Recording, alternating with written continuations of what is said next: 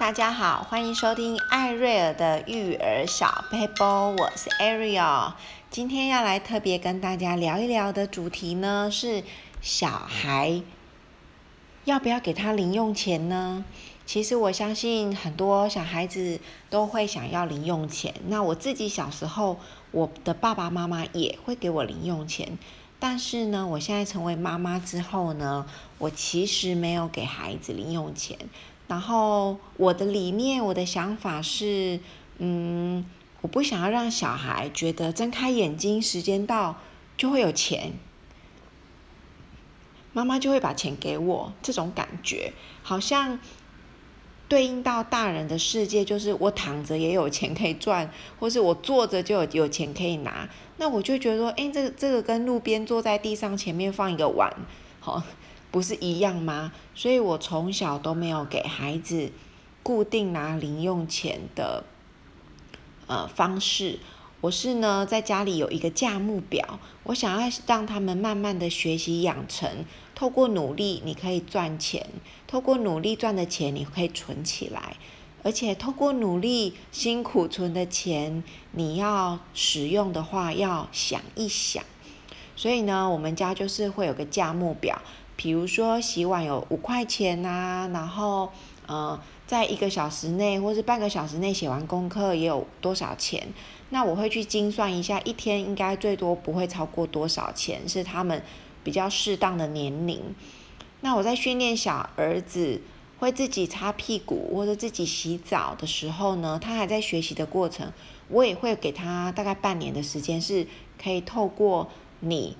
能做得到的的事情，透过努力，好，比如说你每天都自己洗澡就可以赚五块钱这样子，那这个当然在小学之后呢就没有了，因为呢小学之后自己洗澡就是正常的，就是应该的，就不会有赚钱的这个状态。那哥哥姐姐赚钱的方法可能就是。考试啦，满多少分数啦，或是说主动练钢琴就会有多少钱，然后主动洗碗、主动刷鞋子就会有五块、十块、二十块不等的价码。包括呢，他如果阅读中文书一本，好，比如说几页就可以有多少钱。那原文书阅读英文就有多少钱。所以其实，在我们家就是有一个价码这样子。那我觉得。呃，也许有人会说，哎呀，这样子训练小孩很现实，做每一件事情都是为了钱。好，当然我们都不希望把小孩教得很现实，但是我个人觉得不可否认，我们大人的世界里确实是用我们透过努力赚的钱来养育我们自己的孩子，或是买我们想要的东西。所以呢，我觉得给孩子有一个观念是，我透过努力赚的钱。我可以买我想要的东西，然后这个钱你要如何去运用？而且每一件事情都有价码，那他就是会去有初步的金钱观念，而不是想要什么想要买什么就买什么，然后就方法只有一种，就是一直撸妈妈，一直撸爷爷奶奶，撸到有为止。好，那所以呢，我会让他们知道说，爸爸妈妈赚钱是辛苦的，就像你们要。在家里赚钱也是也是不容易的，所以我记得有一次我儿子就跟我说：“妈咪，为什么洗碗只有十块钱？那考一百分有一百块呢？”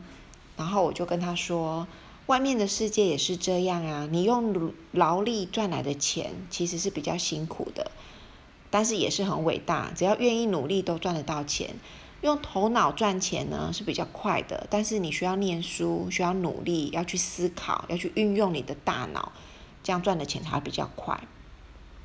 然后呢，他就觉得哇，那当然是用头脑赚钱比较快，所以呢，他就会嗯，觉得想要把成绩考好，所以他想要把成绩考好，不是因为嗯不会被妈妈打，是因为他觉得。他他把成绩考好，他可以在家里赚多一点点的钱，好，然后呢，他也可以增加他的知识的累积的量，让他可以嗯，以后长大用头脑赚钱，收入会高一点。那你说钱呢，不是万能，但是没有钱当然也万万不能，所以我会利用呃他们在赚这个零用钱的过程当中，教他们记账，教他们每一件物品的价值跟价格。举例，还没有玩这个就是赚钱游戏之前呢，每次出去，孩子就会一定会说：“今天可不可以买东西？”然后我如果说好，今天可以选一个五十块的东西，他们就会狂狂选狂买，就是一定要把这个五十块花得淋漓尽致。但是我就会跟他们说，你也可以选择把五十块存下来，花掉的人就花掉了，存下来的人你可以把它，我就会把钱给你，你可以把它存起来。所以偶尔我们出去玩，他们也会选择说，妈咪，我们今天出去玩呢，我不想花钱，那你把。要给我花钱的额度的钱，让我存下来可以吗？当然是可以啦，我就会说可以啊，没问题呀，啊，那我就把五十块给你。好，那为什么会这样子呢？因为我我有时候会带他们去举例举例举例是百货公司，然后他们就会看到他们喜欢的玩具，好，不管是乐高或是芭比娃娃等等的，通常价格都不便宜，然后我就跟他们说。可以买呀，那我们来存钱，我们一起来存钱。那如果那个价格很高的话呢，其实我也会帮忙一点点。我就会说，好，那这个我记得那时候我大儿子想要买 Switch，然后那时候 Switch 算一算就是要大概一万块左右。然后呢，我儿子就很想很想买 Switch。其实我觉得我也想要买给他，但是我不想要他想买我就买给他，所以我们就定了拟定一个。存钱计划，好，言而总之呢，就是我们花了两年的时间，就是买了一台 Switch。那这个过程中，我也有帮忙他，比如说，呃，他考试啊，做家事啊，做很多事情，然后他累积到的钱，哇，我只能说他那那一两年读了很多书，因为阅读可以赚钱，所以他只要阅读一本书，他来跟我分享这本书他看到什么，有什么收获。那他就可以得到这本书的价格。哇，那一两年他念了很多课外的读物，做了很多家事，然后也很认真努力的准备大大小小的考试。所以呢，在这个过程中，我们终于买到 Switch 之后呢，你就会发现他非常的珍惜这个 Switch。他就会，我们还写了一个约定，就是诶，凡要使用 Switch 的人，一定要经过他同意，而且。他还规自己规定，打 Switch 之前要洗手，因为手才不会油油的，等等的，他就会很珍惜这个东西。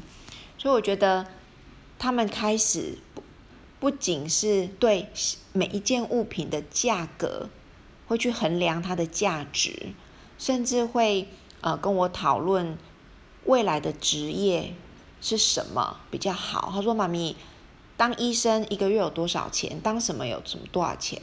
那当然我会跟他们说大概有多少钱，可是我也会提醒他们，有些工作呢，虽然他的薪水不是很高，但是呢，你还是可以去做热你热爱的工作。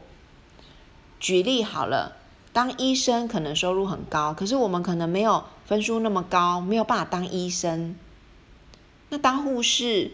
或是说哦，当一个行政人员、公务人员也很好啊，虽然收入没有那么高，那孩子就会说：可是我想要生活好一点的话，那势必收入就要高一点。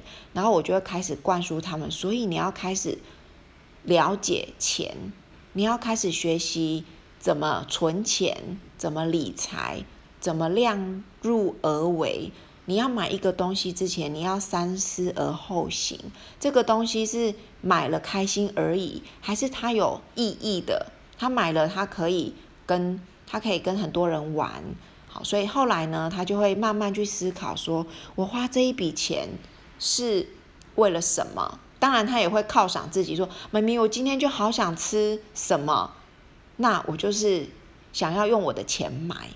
好，我就觉得，诶，他开始会去为自己的呃行为多思考，为他要花出去的钱多思考。我觉得这样子对小孩的训练，这几年下来，我觉得蛮好的。连我的小儿子现在六岁，他也会，他也会开始存钱，开始嗯，开始对钱是有概念的。所以我就会跟他们教导他们，不仅是理财的观念，还有你花钱的。观念，以及你如何看待爸爸妈妈辛苦赚的钱，而不是你想买什么你就一直撸撸到有为止。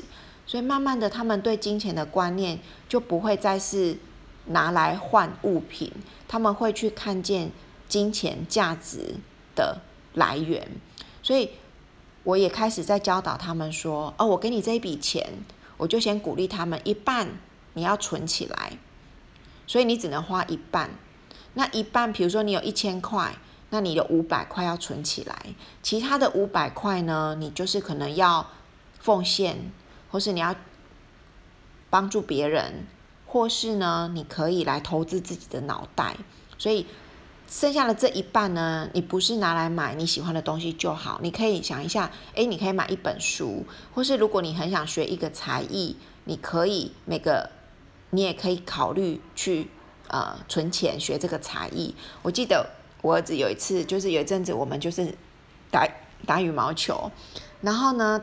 我就是帮他买那个最便宜的那个迪卡侬的一百四十九块的羽毛球拍，然后打着打着呢，他一开始没有发现好不好，但是当他拿到他朋友、他同学的羽毛球拍的时候，他就说：“哇，妈咪，这支羽毛球拍好轻哦。”然后我就说：“那你去问你同学，这支羽毛球拍在哪里买的？什么牌子的？价格多少钱？”